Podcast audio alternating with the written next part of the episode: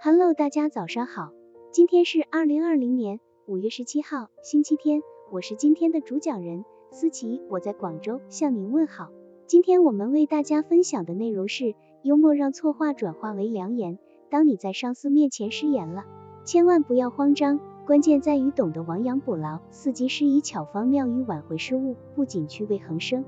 还可以将自己无心的失言转化成为一种拉近与上司或者同事关系的道具。首先，善用幽默将错话转化为良言，是为错误进行解释的美丽借口。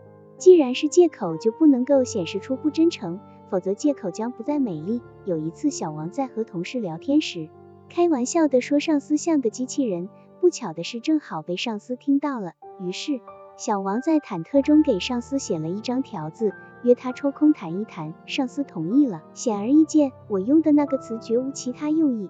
我现在倍感悔恨。小王向上司解释道：“我之所以用机器人之类的字眼，只不过想开个玩笑。我感到您对工作一丝不苟，但对我们有些疏远，因此机器人三个字只不过是描述我这种感情的一种简短方式，请您谅解。以后我会注意自己的表达方式。”上司为小王合情合理的幽默解释。和自我批评而深受感动，小王借力表态，说以后要努力克制乱开玩笑的毛病，做个通情达理的好员工。小王利用幽默进行的坦率道歉，让他和上司的关系化干戈为玉帛。有些人在对上司说了不敬的话时，往往会一味的自我谴责，甚至自我羞辱，然后低声下气的去道歉，但许多情况下，仅靠一句对不起不会取得上司的谅解。道歉要坦率。更重要的是，要通过幽默的感染力，把道歉问题讲清楚。只有这样，才能促成和上司的友好沟通，从而顺利解决自己言行失误带来的感情危机。其次，幽默巧表需要巧妙的运用修辞。南朝梁有个大臣叫萧琛，能言善辩。在萧衍还没有称帝时，他就与之交好。后来萧衍当了皇帝，两个人之间的关系还是很亲密。有一次，武帝萧衍举行大型宴会，萧琛也参加了。酒过几杯后，萧琛有些醉意，就趴在桌子上。